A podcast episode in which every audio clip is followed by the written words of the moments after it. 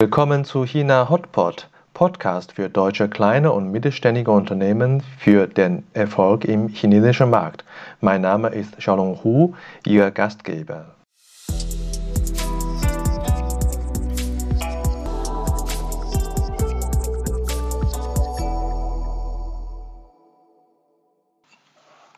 Hallo, willkommen zu China Hotpot. Heute Episode 43. Peter Williamson, Präsident Rheinmetall Automotive China. Peter zieht es schon seit der Schulzeit ins Ausland. Nach erster beruflichen Station bei Siemens VDO in Deutschland arbeitete er seit 2007 in China, Japan und Korea. Peter hat unter anderem für den Automobilzulieferer Hella Electronics die Forschung und Entwicklung in China erfolgreich auf und ausgebaut. Er erklärt uns, warum Produktentwicklung in China für Automobilzulieferer unbedingt notwendig ist und warum er heute die Entwicklungsteams ganz anders aufbauen würde als vor noch fünf Jahren. Hallo Peter, danke, dass du heute Zeit hast. Ja, hallo Shalom, freut mich hier sein zu können. Bei euch ist ja schon spät am Abend. Du hast auch ein bisschen Strapazen heute mit dem äh, Reisen. Äh, business as usual, oder? Ich würde gerade sagen, es ist, doch, es ist doch erst halb zehn abends. Das ist ja noch normale Arbeitszeit eigentlich. genau. Heute wollen wir über äh, deine Erfahrungen in China sprechen. Und äh, ich habe erfahren, Du bist schon seit deiner Schulzeit ein Asien-Fan oder China-Fan. Äh, kannst du uns noch mal ein bisschen erklären da? Ja, genau. Also ich hatte schon, äh, schon früh Berührung mit Asien. Ich war nach der, direkt nach dem Abitur hatte ich die Möglichkeit, äh, nach Thailand zu gehen für ein halbes Jahr als quasi ähm, anstatt, äh, anstatt Bundeswehr und habe da ein bisschen asiatische Luft geschnuppert und ähm, war während des Studiums hatte ich die Möglichkeit, im Rahmen eines Austauschprogramms nach Japan zu gehen für eineinhalb Jahre an die Sophia-Universität in Tokio. Das war natürlich ganz fremd damals für mich, aber auch unheimlich spannend. Und ähm, von da war eigentlich, war eigentlich klar, dass ich gerne weiter in Zukunft in Asien äh, arbeiten möchte und habe halt seitdem in, in Japan, China, äh, hauptsächlich in China und äh, Japan und in Korea gearbeitet. Ja, und äh, über Umweg bist du äh, dann doch erst äh, 2007 in China, wobei du hattest ja auch kurze Stationen in äh, Asien gehabt vor 2007. Äh, wann war das? Ja, genau. Ich war also, ich habe mein Trainee-Programm angefangen bei, bei Siemens, bei der Siemens VDO und hatte dort äh, in 2000, äh, 2003, 2004 war ich in Japan und habe eigentlich aber aus Japan heraus damals das äh, Business Development aufgebaut für China, für den damals stark äh, oder gerade wachsenden Automobilmarkt in China.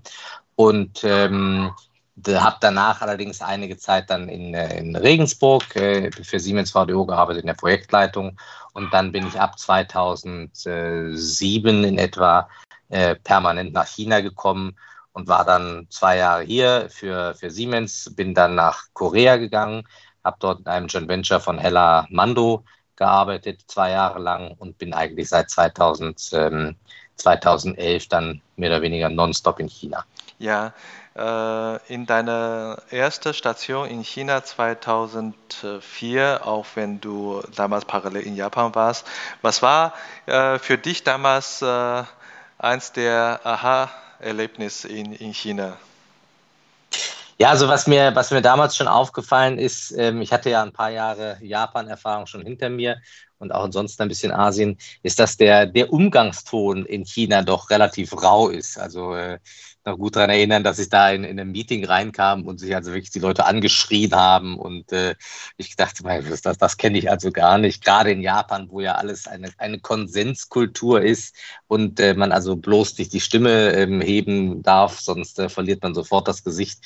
Das war dann in China doch ganz anders. Da war also ein relativ rauer Umgangston und äh, wurde sehr offen gesprochen und, und äh, kein, auf Japanisch heißt das Honmai und Tatemai, also das, die verschiedenen Gesichter, die man aufhat. Das gab es ja alles gar nicht. Hier wurde einfach gesagt, was man wollte und die, die, die Sachen auf den Tisch gelegt und äh, zwischendurch wurde sie mal ein bisschen gefetzt und danach bei der Flasche oder der zweiten Flasche Mautai äh, war dann aber auch der Streit wieder belegt.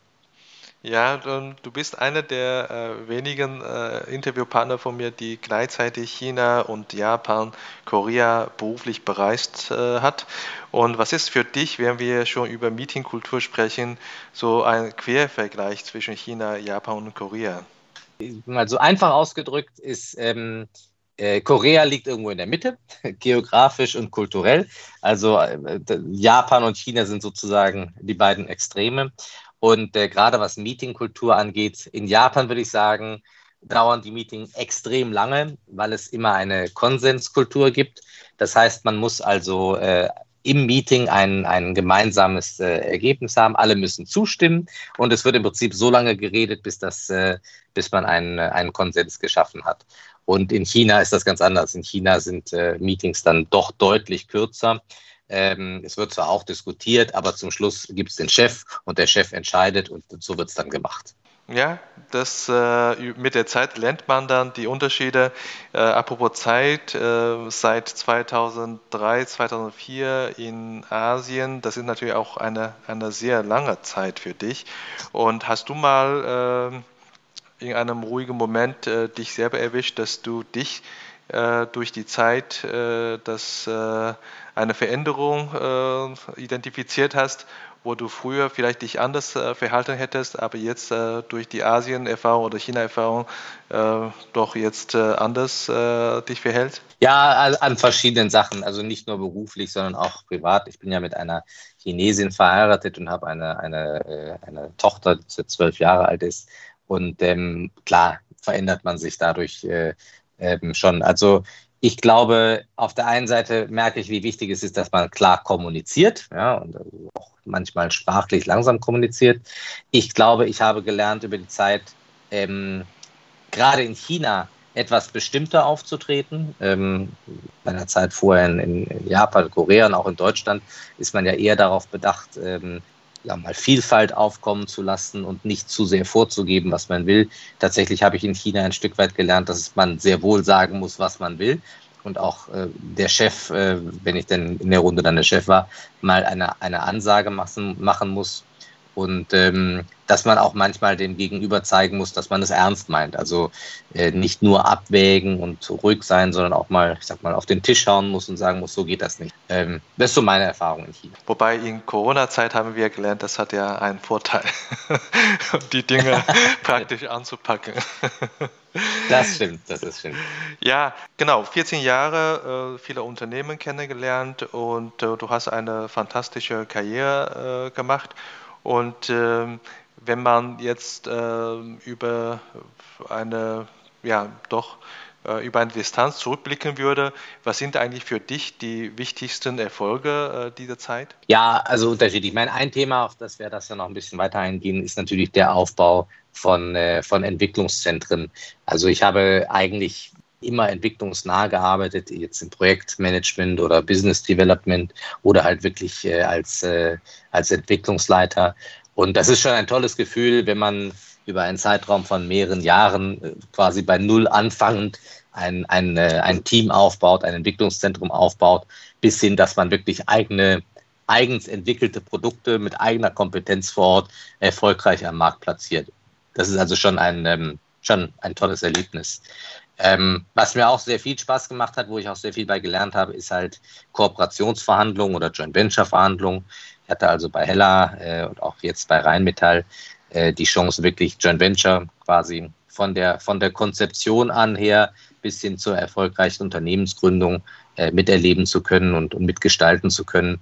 Ähm, und da, auch das macht unheimlich viel Spaß und, und ist ein tolles äh, Erfolgsgefühl, wenn man halt wirklich eine Idee, die man hat für eine mögliche Kooperation, für eine mögliche Partnerschaft nachher umgesetzt sieht in einem neuen Unternehmen mit einer Fertigung, mit einem Entwicklungsteam, was dann erfolgreich am Markt agiert.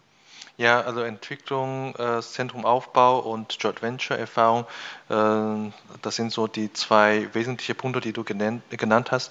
Ähm, ich stimme voll zu, das ist äh, sehr auf, äh, aufregende Aufgaben und insbesondere wenn man auch die erfolgreich und gut gemacht hat. Und heute wollen wir äh, etwas mehr über deine Zeit, äh, die Entwicklungszentren aufzubauen, reden. Äh, ich glaube, das war die Zeit, als du für die Firma Heller Electronics gearbeitet äh, hast. Und wenn man diese Zeit nimmt, das ist auch mehrere Jahre gewesen, äh, welche Phase ist für dich am intensivsten? Genau, also ich glaube, wenn man ein, ein, ähm, ein Entwicklungsteam aufbaut oder ein Entwicklungszentrum aufbaut, ähm, ist es immer hilfreich, sich das so in drei Phasen vorzustellen. Ähm, äh, am Anfang geht es um ein, viele Themen des Setups, wenn man also das nicht das Büro findet oder gründet, äh, so dass notwendig ist, ähm, wo man äh, die ersten Einstellungen macht, sich überlegt, wir können Partner sein, vielleicht Kontakte macht zu lokalen Kunden, zu lokalen Recruitern, zu äh, Universitäten, um den Grundstein zu legen. Äh, ganz wichtig dabei, das Thema äh, Kontakt zu lokalen, äh, zu lokalen Governments zu schließen, um zu gucken, dass man also dort auch die, die möglichen Unterstützungsmöglichkeiten kriegt. Und ich glaube, das ist somit die spannendste Aufgabe, weil da passiert halt so schnell, da, da, da, 24 Stunden am Tag sind da nicht genug. Da muss so viele Sachen parallel gemacht werden. Ähm, da ist also ein sehr großer, äh, ein sehr groß, ein sehr schneller Speed dabei. Und dann, ich glaube, die nächste Phase ist so ein bisschen die, die Ramp-up-Phase, wo man also innerhalb von relativ kurzer Zeit relativ viele Leute einstellt und man balancieren muss, auf der einen Seite die richtigen Leute auszusuchen, zu gucken, dass sie zusammenpassen, dass man die Kontakte ähm, in, das, äh, in das Headquarter richtig aufbaut, das Vertrauen dort aufbaut, aber dann vor allen Dingen trainieren, der Leute und mhm. dafür gucken, dass halt dort die, die Interfaces stimmen, dass die das, was sozusagen, wir reden ja vor allen Dingen von, von äh, ähm, mittelständischen Unternehmen aus Deutschland hier, dass das, was sozusagen der Kern des Unternehmens ist an Kompetenz, auch nach China rüberkommt. Sei es jetzt das Qualitätsbewusstsein oder das Produktdesign oder die Prozesse, äh, dass man das hier vor Ort aufbaut und dafür ist halt Training ganz wichtig. In der Phase braucht man auf jeden Fall auch Support äh, aus Deutschland. Und dann kommt eigentlich die Phase des sozusagen der, des äh, Store, des, ähm, ja, wo man dann halt die ersten Erfolge sieht, wo man vielleicht ein Team hat äh, von 20, 30, 50 Leuten, wo man anfängt, wirkliche Entwicklungsarbeiten zu machen, wo man mehr leistet, wo man mehr Output kriegt, als man reinsteckt, ähm, wo man vielleicht erstes Geschäft gewinnt oder erste, erste lokale Entwicklung abdecken kann, äh, bis hin zu, dass man komplett eigene Entwicklung macht. Und in dem Bereich ist dann unheimlich wichtig, Mitarbeiter zu halten und Mitarbeiter zu entwickeln. Und das ist ein Prozess, der also viele Jahre dauern kann und der in China sehr schwierig ist, weil es, äh, ich glaube, mit einer der, der äh, Märkte ist mit dem meisten Wettbewerbsdruck, was, äh, was Arbeitnehmer angeht. Es hieß ja früher immer der, The War for Talent, also der, der Krieg um Talente am Markt in China, der, der tobt hier halt besonders heftig. Und deswegen ist also eine gute Unternehmenskultur aufbauen, Mitarbeiterführung, ähm, Karrierepfade aufbauen sehr wichtig. Und das ist eigentlich der Bereich, wo man auch persönlich als, als, äh, als Leiter von so, einem, ähm, von so einer Abteilung am meisten wächst, weil dort geht es wirklich darum, auch äh, geht es darum, für sich selbst auch Leadership-Kulturen aufzubauen. Also nicht mehr zu managen äh, und die Themen selber voranzutreiben, sondern durch das eigene Leadership das Team dahin zu bewegen und die Ziele so zu setzen, dass das Team das von selbst machen kann. Ja, hast du toll erklärt. Also diese drei Phasen Start-up und äh, Ramp-up und dann äh, Organisationsentwicklung, um eine stabile Organisation aufzubauen. Und was ist für dich persönlich in der Zeit äh, eine der intensivsten Phase oder kannst du da eigentlich nicht so wirklich äh, unterscheiden? Das sind alle unterschiedlich intensiv. Ja, ich tue mich schwer. Also ich glaube, es sind ähm, erstmal alle, alle unterschiedlich intensiv und alle für sich auch irgendwie spannend.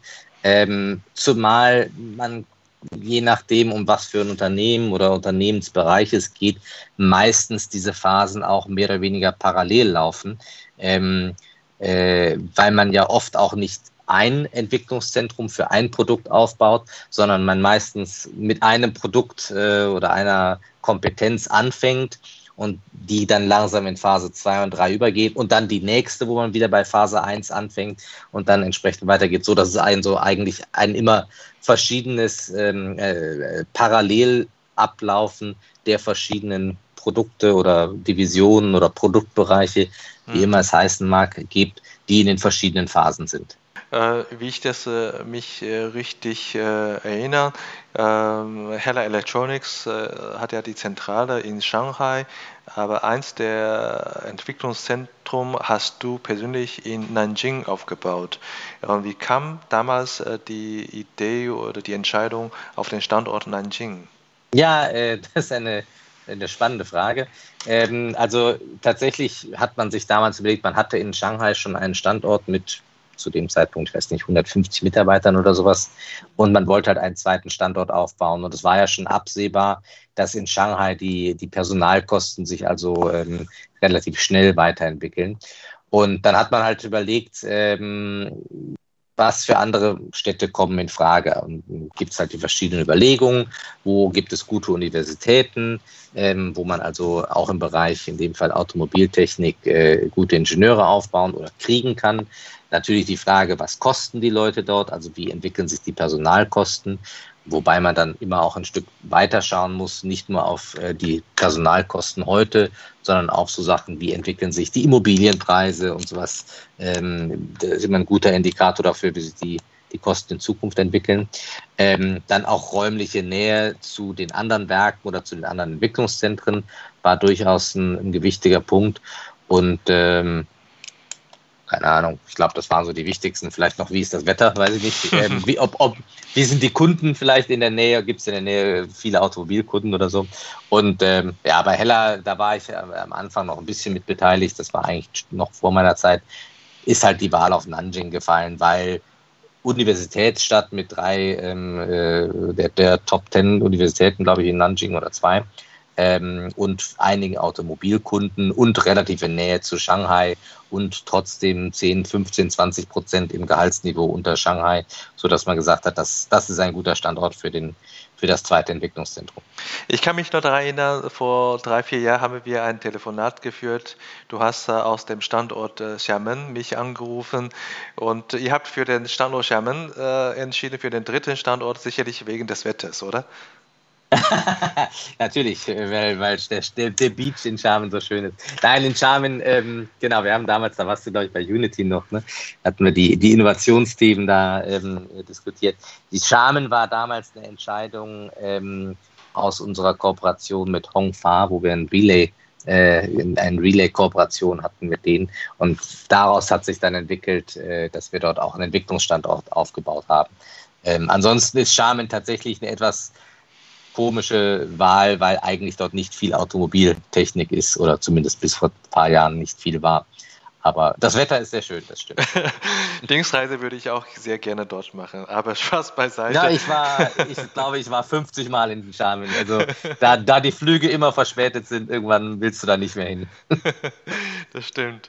Ähm, über diese drei Phasen möchte ich nochmal zurückkommen. Und zwar, äh, was ist deine persönliche Rolle äh, entlang dieser drei Phasen? Hat sich dann auch eine äh, Veränderung erfahren?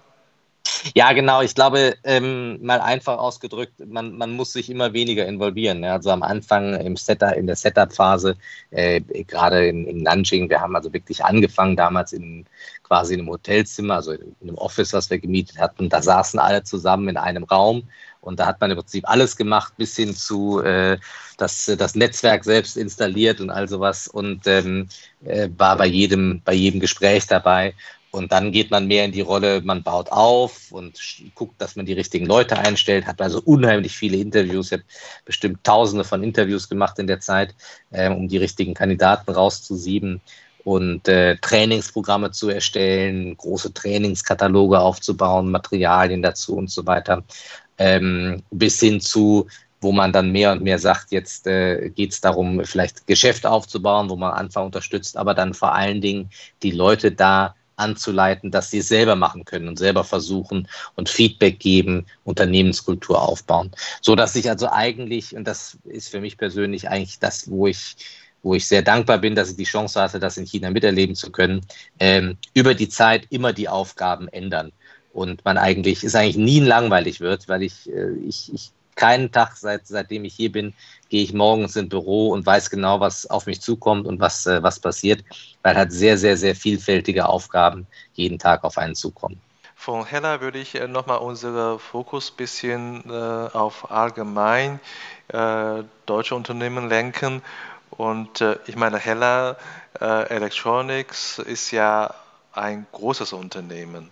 Und äh, was denkst du äh, mit deiner Erfahrung sind die äh, Herausforderungen für deutsche Mittelstand, wenn diese Firmen auch äh, ihre Entwicklungszentren äh, in China aufbauen müssen. Dazu muss ich sagen, vor fünf oder sieben Jahren Ent Entwicklungszentrum aufzubauen in China ist noch eine Minderheit, aber heutzutage hört man immer mehr.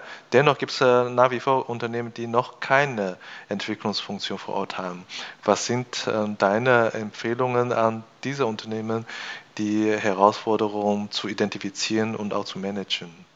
Also allgemein gesagt, zunächst muss man sich mal überlegen, was eigentlich das Ziel ist, das man erreichen möchte. Ähm, und man muss sich überlegen, was ist der beste Weg, äh, an das Ziel zu kommen. Das ist sehr unterschiedlich von Produkt zu Produkt, zu Unternehmen zu Unternehmen. Ähm, also im Automobilbereich würde ich mal sagen, gibt es vielleicht Unterschiede zwischen ähm, geht es darum, Produktion in China aufzubauen, weil man halt hier den Kunden schneller bedienen möchte oder ähm, einfache Logistik aufbauen. Ähm, oder möchte man sagt man im nächsten Schritt, die Produkte, die man hier produziert, müssen beim Kunden in irgendeiner Form appliziert werden. Also wenn es keine Massenware ist, äh, wo man ein, ein Standardprodukt einfach nur herstellt, sondern wenn es etwas ist, was lokal mit Kunden besprochen werden muss, dann braucht man auf jeden Fall vor Ort ein Team, was diese, was dieses Applikationsengineering übernehmen kann. Und äh, das ist eigentlich der Punkt, wo man, egal wie groß das Unternehmen ist, sich überlegt, okay, jetzt brauche ich ein, ein Team vor Ort, was in der Lage ist, ähm, diese, diese Diskussion mit dem Kunden abzu, äh, abzudecken.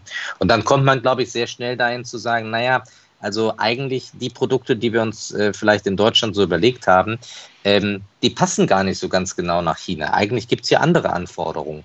Entweder soll das Produkt anders aussehen oder wir müssen mehr flexibel sein oder schneller sein oder wir müssen günstiger sein. Und um günstiger zu sein, muss man vielleicht noch mehr lokalisieren oder vielleicht muss man eben nicht den, den absolut perfekten Qualitätsstandard haben, sondern so nur die 90-Prozent-Lösung das reicht äh, für den Markt und äh, ist aber deutlich kostengünstiger herzustellen. Und je nachdem, wie das gelagert ist, wie das Produkt aussieht, wie die Prozesse dazu aussehen, braucht man dann mehr oder weniger äh, lokale Kompetenz vor Ort. Chinesische Kunden in der Automobilindustrie zumindest sind sehr stolz oder entwickeln ein, ein immer stärkeres Selbstvertrauen. Und ähm, es ist sehr schwierig, einem Kunden zu erklären hier, dass er jetzt leider keine Antwort auf seine Frage kriegt, weil man erst mal mit den Kollegen aus Deutschland oder woanders diskutieren muss und die sind vielleicht äh, gerade nicht zu erreichen. Und dann kommt man in zwei, drei Tagen oder in zwei, drei Wochen erst mit einer Antwort wieder.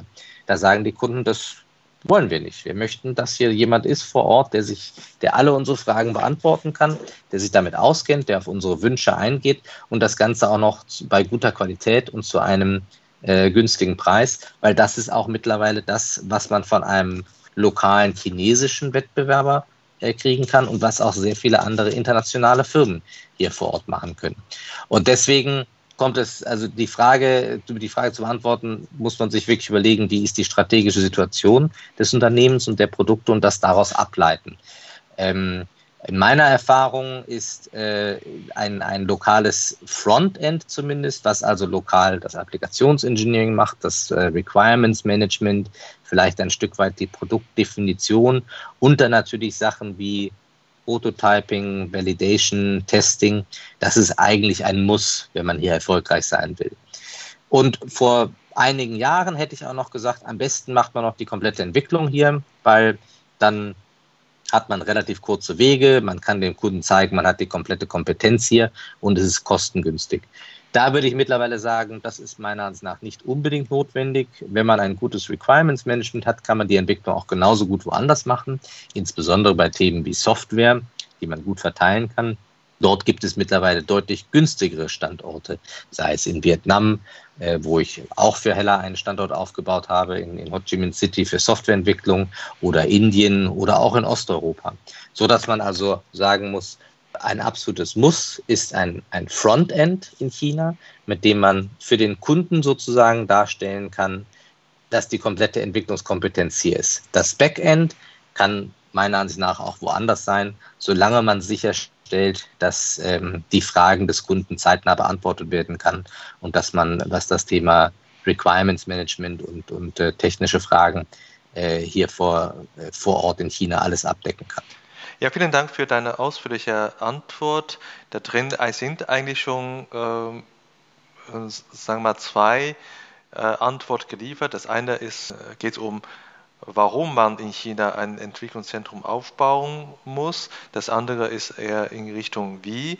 Bei dem Thema warum, du hast ein Stichwort gesagt, äh, ja, man muss äh, in der strategischen äh, äh, Gebiet, in, in, dem strategischen Gebiet äh, klar sein, was man eigentlich erreichen möchte. Und gerade in dem Gebiet möchte ich nochmal eine Frage stellen. Ähm, wie sollen Unternehmen damit umgehen, äh, mit, dem, mit der Unsicherheit und, oder mit dem einem gewissen Risiko, dass man in China äh, Know-how abgeht an den Markt oder an den Wettbewerber? Ja, das ist eine, eine, ähm, eine gute Frage und auch, glaube ich, die Frage, die die meisten Firmen ähm, davor ab, davon abhält, äh, zu starke Teams oder zu viel Entwicklungskompetenz nach China zu geben. Und da, es gibt eigentlich keine wirklich, es gibt da keine Patentlösung für. Natürlich ist das so, dass in China ähm, Wissen relativ schnell abwandert. Das kann, ich sag mal, im schlimmsten Fall so passieren, dass also äh, Leute äh, in Anführungsstrichen bösartig ähm, Wissen mitnehmen, Zeichnungen kopieren, Daten mitnehmen und zum, und zum Wettbewerber bringen. Das passiert aber in meiner Erfahrung relativ selten. Also das ist ja dann schon fast eine, eine, eine äh, Criminal Intent. Ähm, da kann man sich vorschützen, indem man also natürlich dafür sorgt, dass irgendwie Festplatten verschlüsselt sind, dass man bestimmte Regeln hat, was die E-Mail-Kommunikation angeht und das dann ein bisschen monitort, äh, welche E-Mails da reingehen, dass man halt klare äh, Guidelines macht, dass man vielleicht auch äh, in die Verträge reinschreibt, dass das Thema Data, Data Security, Data Protection, IPR Protection wichtig ist und dass bei Verletzungen, da man die Leute vor den, vor den Kadi zieht, ähm, also man kann da schon einiges machen, um es äh, schwieriger zu machen, aber ganz, ganz ausschließen kann man das nicht. Der andere Aspekt ist, ähm, dass man Leute aufbaut, trainiert und äh, die sind einfach gut und die haben viel gelernt. Und nach drei Jahren oder nach fünf Jahren, also so die Halbwertszeit, würde ich sagen, eines guten Ingenieurs in einem Unternehmen, da gehen die einfach woanders hin, weil sie dann mehr Geld verdienen oder einfach weil sie sich, weil sie Lust haben, mal was anderes zu machen oder weil, äh, was weiß ich, das Kind zu einer besonderen Schule gehen muss und sie deswegen umziehen müssen. Also gibt viele Gründe. Es ist ja relativ große Mobilität auch in China eigentlich, zumindest innerhalb einer Stadt. Und dann sind die Leute halt weg. Und das, was man dann investiert hat an Aufbau in die Leute, ist dann auch weg. Deswegen ist es ganz wichtig, dass man sich von Anfang an Gedanken darüber macht, wie man Trainingskonzepte aufsetzt, dass man also äh, immer, also mindestens anderthalb oder zwei Leute mehr oder weniger in einem ähnlichen Aufgabengebiet hat, so dass man also notfalls das umswitchen kann, äh, dass man sich überlegt, wie man den Leuten vielleicht innerhalb einer Firma neue Aufgeben, Aufgaben geben können. Also dass man nicht Leute immer zehn Jahre lang den gleichen Job machen lässt, auch wenn sie dann totale Experten wird, werden, sondern dass man ihnen ein Stück weit Rotation anbietet, weil das sehr äh, positiv aufgenommen wird, dass die Leute sich weiterentwickeln können und dass man sich natürlich überlegt, wie kann man Mitarbeiter langfristig halten.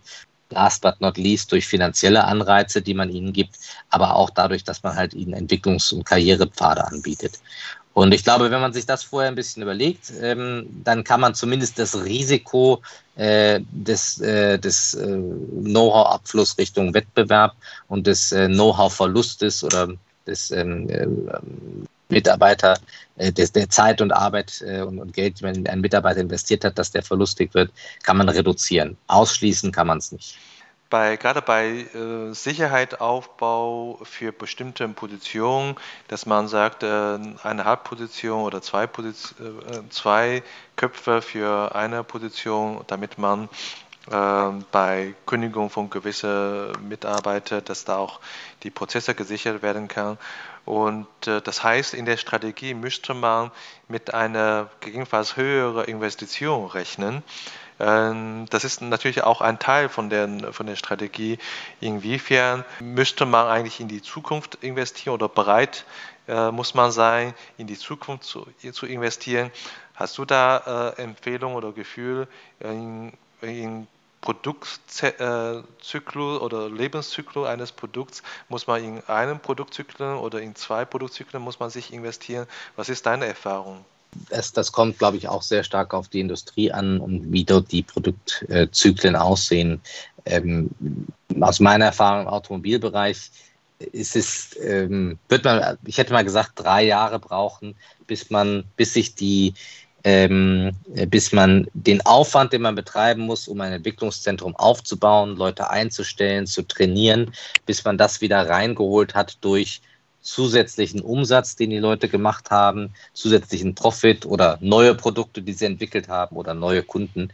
Ähm, also man muss schon ein bisschen, äh, bisschen in die Zukunft schauen. Das mag in anderen Bereichen sind es vielleicht auch fünf Jahre, äh, wenn es besonders entwicklungsintensiv ist. In anderen Bereichen geht es vielleicht auch etwas schneller. Und ähm, es, ist, äh, es ist so, wie du sagst, man muss tendenziell aufgrund des Umstandes, dass man etwas doppelt abdecken muss oder eineinhalbfach abdecken muss, muss man tendenziell etwas mehr Leute aufbauen. Man braucht also eine gewisse, wie soll ich sagen, eine gewisse Fettschicht ähm, in der Entwicklung, ähm, um diese Flexibilität vorzuhaben. Ähm, auf der anderen Seite hat man dadurch auch den Vorteil, dass man etwas flexibler ist. Ähm, man kann halt auch mal Leute äh, vielleicht auf, auf Innovationsthemen setzen oder man kann mal schauen, ob man bestehende Produkte in anderen Bereichen äh, verkaufen kann. Also in Europa wird ja ganz oft gesagt, das ist ein Produkt und das ist jetzt nur in einem Bereich, was verkauft werden kann. Ich glaube, in China gibt es oft Möglichkeiten, dass man halt auch andere Möglichkeiten, andere Vertriebswege findet. Ähm, und äh, diese Flexibilität gewinnt man dadurch auch. Und last but not least ähm, ist ja zumindest noch in China die Entwicklungskosten oder die Personalkosten auch geringer, als das zumindest mal in Deutschland der Fall ist.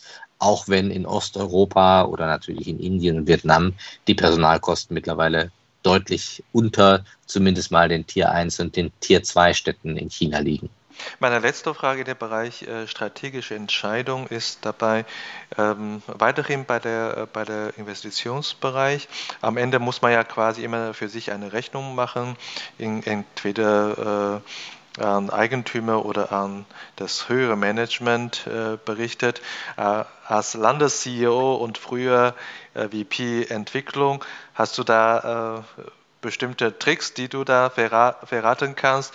Wo kann man sonst äh, sonstige Finanzierungsmöglichkeiten noch holen? Oder wie kann man diese Entwicklungsinvestition äh, quasi berechnen, dass das da doch äh, eine lohnenswerte äh, Investitionsakt ist für, für das Unternehmen?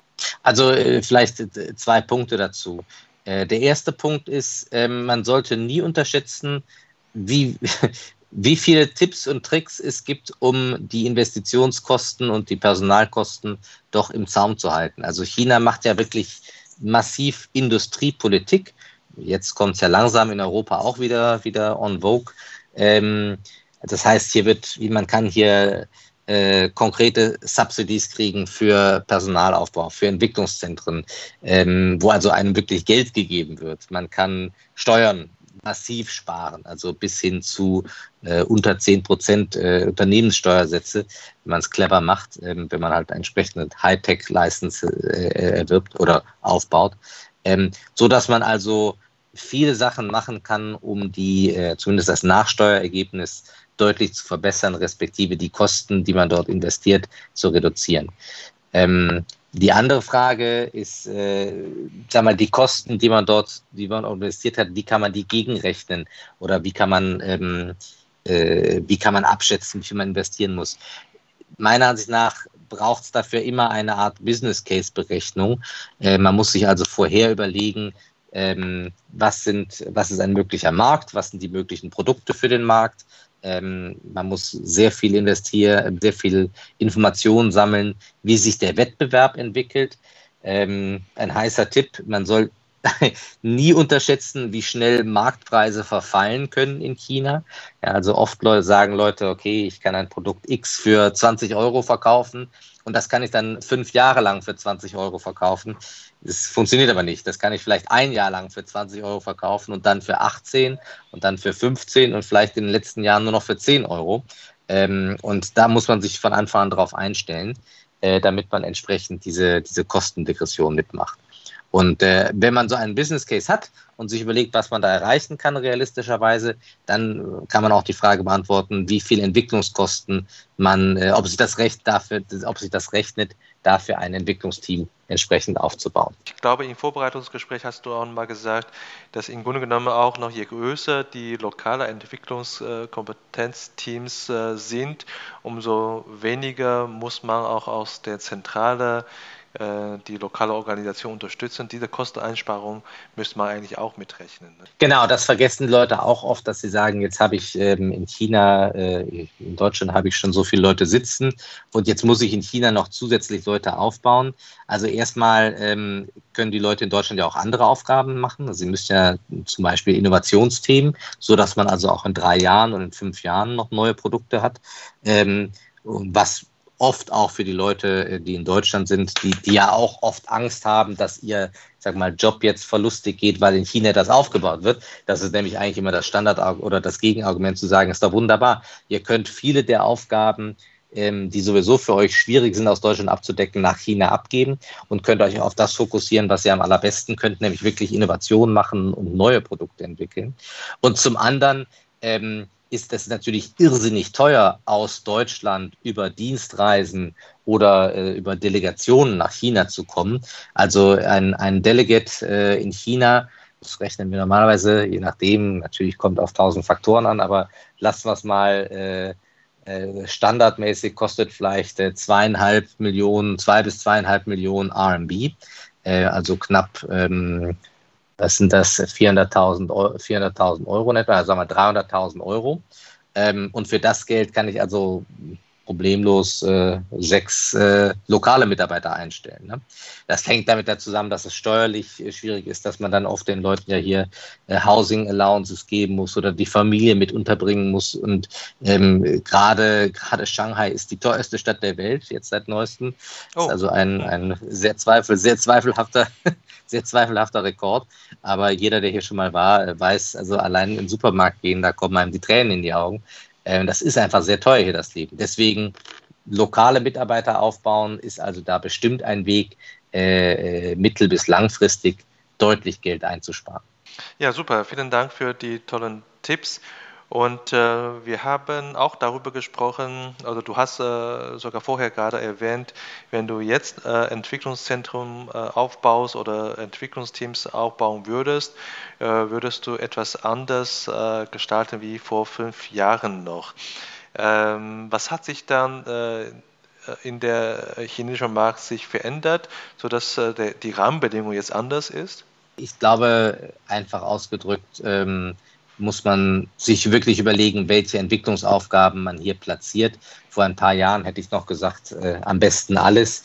Äh, mittlerweile würde ich sagen, nur das, was wirklich notwendig ist. Für mich ist das immer das Thema Applikationsengineering, also dass man dem Kunden gegenüber eigentlich alle Themen abdecken kann.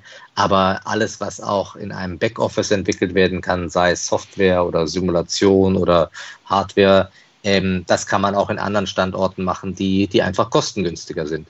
Äh, wie gesagt, Vietnam, Indien wären wahrscheinlich gute Adressen äh, im Umfeld. Man kann sich auch überlegen, dass man ein, ein äh, Frontend in China aufbaut, nahe, in den, nahe bei den Kunden und ein Backoffice weiter im Westen.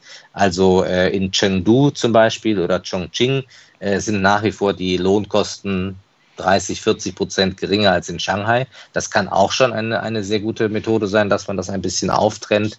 Und auf der anderen, das ist sozusagen für mehr oder weniger wie man die Kundenbedürfnisse am besten befriedigen kann. Und der, die andere Sache, die sich geändert hat in China, die geht eigentlich in die andere Richtung, ist, ähm, in vielen Bereichen ist China mittlerweile leading. Ähm, und dort ist, ist, es dann eigentlich eher angesagt, dass man hier wirklich eine Kernentwicklung aufbaut und gegebenenfalls äh, Themen äh, nach Europa zurückliefert. Also ich glaube, in vielen Bereichen der Softwareentwicklung äh, hat China mittlerweile einen, einen, einen, einen globalen äh, Stand erreicht.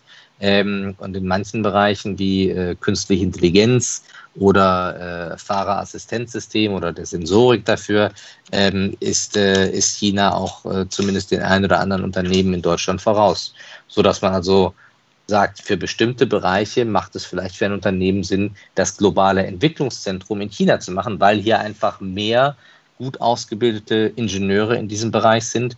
Und ähm, dann sagt man, dass man die komplette Entwicklung hier macht.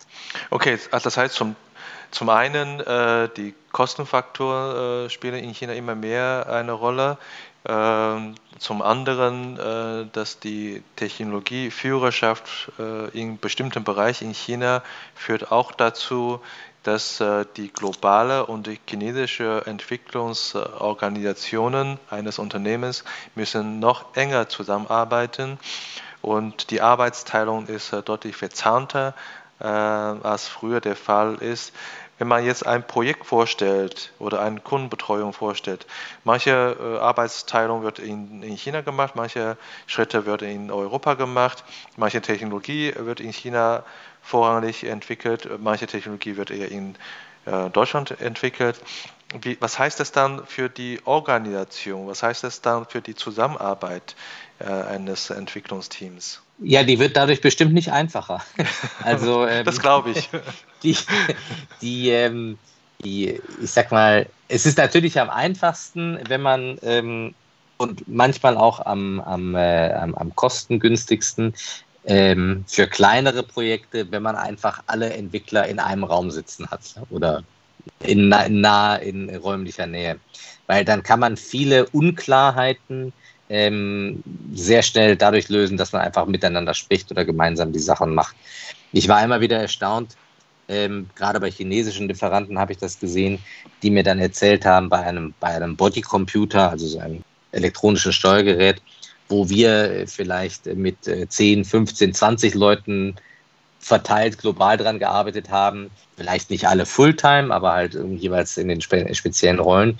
Und äh, dann haben chinesische Lieferanten das einfach mit drei Leuten oder vier Leuten gemacht. Die haben einfach dann zusammengesessen und der eine hat ein bisschen Hardware und Software gemacht und der andere hat ein bisschen Hardware und Mechanik gemacht und der dritte hat ein bisschen ähm, äh, Testing noch mitgemacht und haben das Ding irgendwie runtergeschrieben.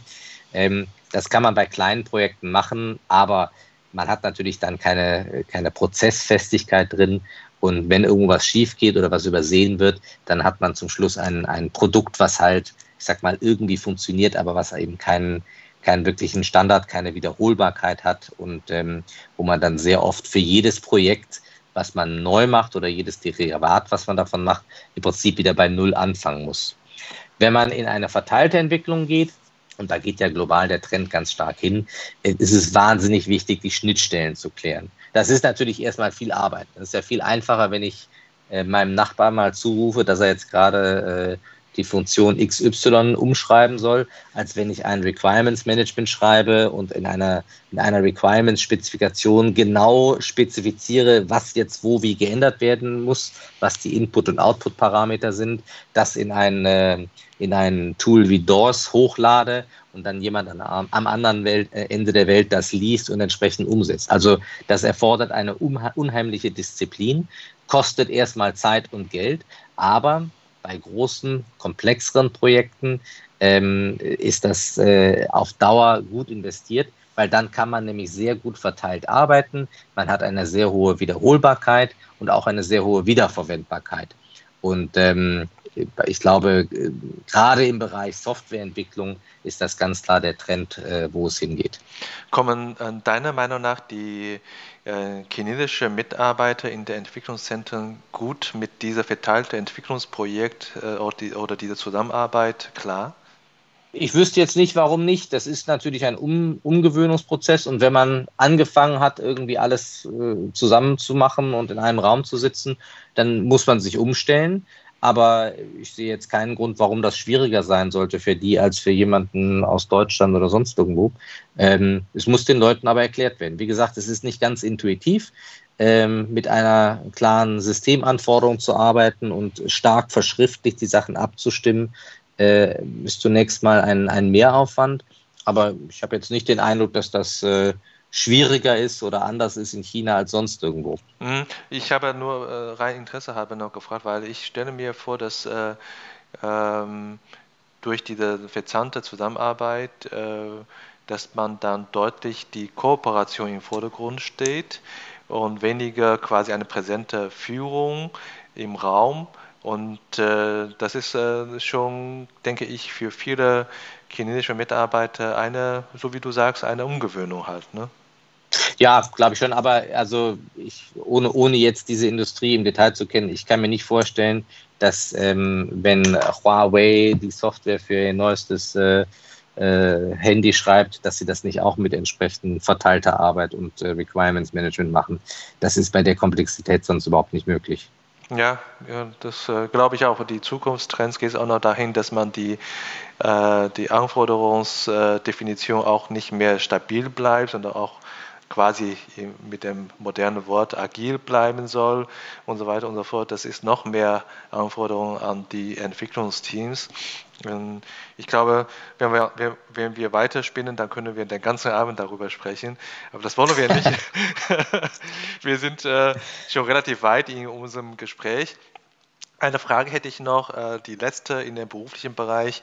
Äh, wenn du schon so erfolgreich in China deine Laufbahn ja, äh, erlebt hast und äh, du bist ja weiterhin in China groß dabei, eine noch äh, interessantere Aufgabe jetzt anzunehmen bei Rheinmetall Automotive.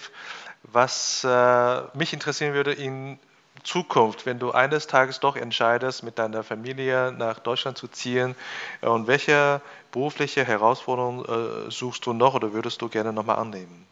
Ja, ich glaube tatsächlich, für mich wäre wahrscheinlich der Kulturschock, äh, nach Deutschland zurückzukehren, äh, auch nicht so klein. ähm, aber was ich mir gut vorstellen könnte und was ich gerne machen würde, wäre sozusagen ein, ein, ein, ähm, ein Stück weit ein Kulturbotschafter auch in die andere Richtung zu sein. Also mit anderen Worten, einem asiatischen oder vielleicht sogar einem chinesischen Unternehmen äh, in Deutschland, in Europa zu helfen, dort Fuß zu fassen. Ähm, Wahrscheinlich müsste ich viel Neues lernen ähm, dazu, wie man, wie man äh, das Geschäft in Europa aufbaut. Ähm, bestimmt auch im Bereich Arbeitsrecht und ähnliche Sachen, wo ich vielleicht äh, einige Sachen äh, mir erst aneignen müsste. Auf der anderen Seite könnte ich halt ähm, das, was ich jetzt über die Jahre gelernt habe, bezüglich asiatischer Kultur, bezüglich chinesischer Kultur, Geschäftsgebaren, Sprache äh, etc., dort ansetzt und eine Art äh, Botschafter, eine Art Brückenkopf für ein asiatisches Unternehmen in Europa sein. Und ähm, da gibt es ja Gott sei Dank durchaus, äh, durchaus einige Unternehmen mittlerweile, ähm, wo das nicht ganz, äh, wo das, wo genau das gefragt ist. Und ähm, das könnte ich mir vorstellen, vielleicht als nächsten Schritt in meiner Karriere, wenn wir nach Europa zurückkehren wollen. Ich kann mich auch sehr gut vorstellen, gerade durch dein äh, Sprachkenntnisse. Wir haben ja nicht darüber gesprochen noch, dass du äh, sehr gut Chinesisch sprichst und du lebst auch in interkultureller Umgebung quasi äh, jeden Tag. Und das wird äh, dir sicherlich helfen, auch andersrum auch erfolgreich zu, zu sein. Und jetzt habe ich noch ein bisschen Zeit, um ein paar persönliche Fragen zu, zu stellen. Ähm, Du hast gesagt, ähm, du, du lebst äh, in einer interkulturellen Ehe und deine Tochter ist jetzt zwölf. Ich habe auch eine Tochter, die ist äh, etwas älter, mit 15. Aber mich interessieren würde, was äh, spricht deine Tochter besser, äh, Deutsch oder Chinesisch? Ähm, ja, definitiv Chinesisch. Also ich, ich hätte sogar gesagt, äh, Chinesisch ist äh, Nummer eins, Englisch dicht gefolgt von Englisch und recht weit abgeschlagen äh, Deutsch. Muss ich zu meiner Schande gestehen. Es ist einfach so, dass ähm, äh, da zu wenig Zeit ist. Sie geht zu einer, zu einer amerikanischen Schule und sie lernt halt vor allen Dingen Deu äh, Chinesisch und, und Englisch dort und Deutsch nur so zu Hause ein bisschen oder wenn wir gemeinsam oder wenn sie was liest, ein deutsches Buch oder so, aber definitiv ähm, weit hinter Englisch und Chinesisch. Ja, bei uns auch ähnlich, äh, wobei das Englische ist bei uns nicht so ausgeprägt. Äh, meine Tochter geht äh, eigentlich die ganze Zeit in die deutsche Schule, auch in China. Ja, die äh, China-Zeit habt ihr sicherlich nicht nur beruflich verbracht, äh, ihr seid auch äh, viel unterwegs als Familie. Was ist eigentlich dein persönliches Lieblingsreiseziel in China? Oh, jetzt sag nicht Xiamen. nein, nein, nein. Ähm, also äh, ich, muss, ich muss gestehen, ich habe eigentlich viel zu wenig in China gereist. Also äh, Covid sei Dank habe ich jetzt in den letzten eineinhalb Jahren einige schöne neue Ecken äh, entdecken können.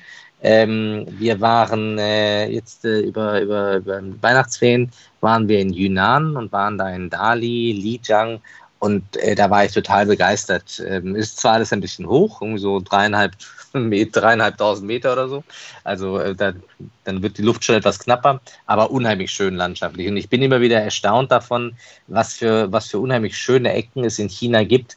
Ähm, wenn man jetzt nicht gerade zu den Nationalfeiertagen dahin fährt, sind die auch nicht total überlaufen und ähm, wo man also wirklich fantastisch reisen kann. Jetzt im Sommer äh, wollen wir für zwei Wochen, da freue ich mich schon sehr drauf, mit dem Wohnmobil, äh, das ist also so immer schon mein Traum, durch äh, Gansu, durch die Provinz Gansu reisen, also quasi in die äh, ähm, äh, in die Wüste und, und äh, Steppengegenden und da zum Qinghai Lake und so. Und ähm, ja, da freue ich mich schon besonders. Da kann ich dann beim nächsten Podcast mehr darüber zu erzählen. Sehr gerne. Das ist so ein bisschen kommen, ne? die, äh, äh, die Reise mit Wohnmobil in China. Das habe ich mehrfach kommt jetzt. schon gehört. Genau. Ja, ja, kommt jetzt gerade ganz stark das Thema. Ganz passend zu dem, meiner nächsten Frage, was ist eigentlich dein Lieblingsverkehrsmittel in der Stadt? Also äh, gut, ich ähm, muss zu meiner, äh, also erstmal ähm, habe ich natürlich den, den großen Luxus, dass ich ein, ein Auto mit Fahrer habe. Und das ist dann schon auch mein, Lieblings, mein Lieblingsverkehrsmittel, äh, auch wenn das natürlich etwas dekadent ist. Ähm, aber ganz dicht gefolgt von Didi. Also meiner Ansicht nach äh, braucht man überhaupt kein eigenes Auto, zumindest in der Stadt wie Shanghai nicht. Ähm, man braucht eigentlich nur noch die App auf dem Telefon und wenn es nicht gerade in Strömen regnet, äh, hat man innerhalb von wenigen Minuten oder manchmal sogar Sekunden das äh, Taxi vor der Tür stehen. Da setzt man sich nur noch rein. Die Adresse ist ja schon vorgegeben, lässt, wird gefahren und wenn man angeht, äh, wenn man ankommt, äh, wird automatisch bezahlt mit der App.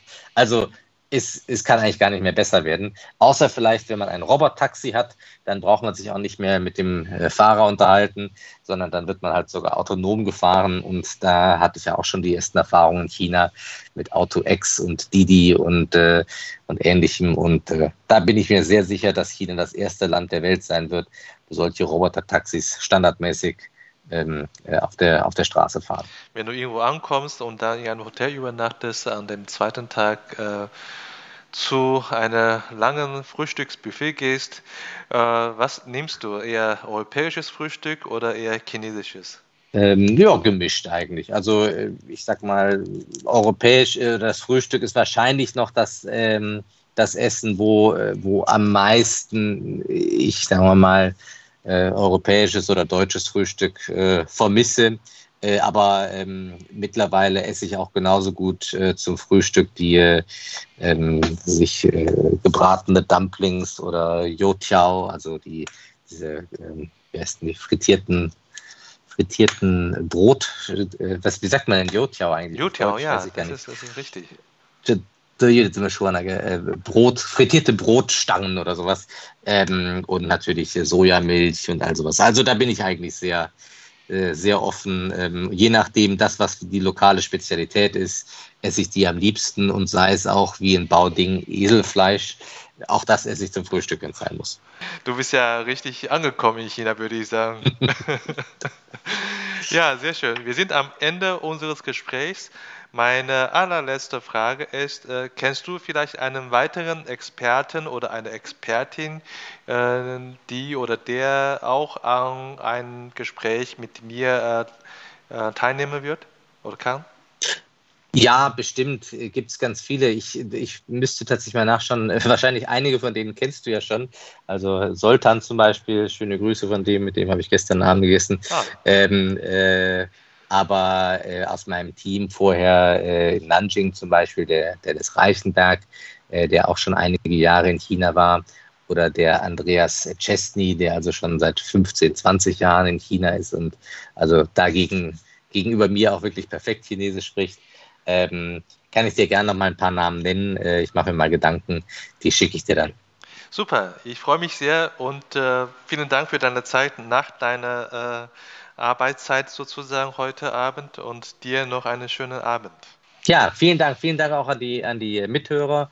Äh, ich hoffe, es war interessant äh, für Sie. Äh, Sie können mich gerne ähm, jederzeit anrufen oder, oder eine E-Mail schreiben. Falls noch weitere Fragen stehen, bin ich also auch gerne, stehe ich gerne dafür zu bereit. Und ähm, würde mich freuen, wenn wir uns eines Tages in China treffen können. Super. Also Peter, Super. dann viele Grüße. Tschüss. Danke. Tschüss. Das war unsere heutige Episode. Ich bin Xiaolong Hu, Ihr China-Coach für Ihren Geschäftserfolg. Wenn Sie als deutsche KMU noch mehr über China wissen möchten, empfehle ich Ihnen unsere kostenlose englischsprachige Webinarserie China Webinar zu besuchen. Oder schreiben Sie gerne eine Mail an mich persönlich unter der Webseite china-team.com. Mit über 100 China-Experten können wir Ihnen gerne weiterhelfen. Bis nächstes Mal und 再见.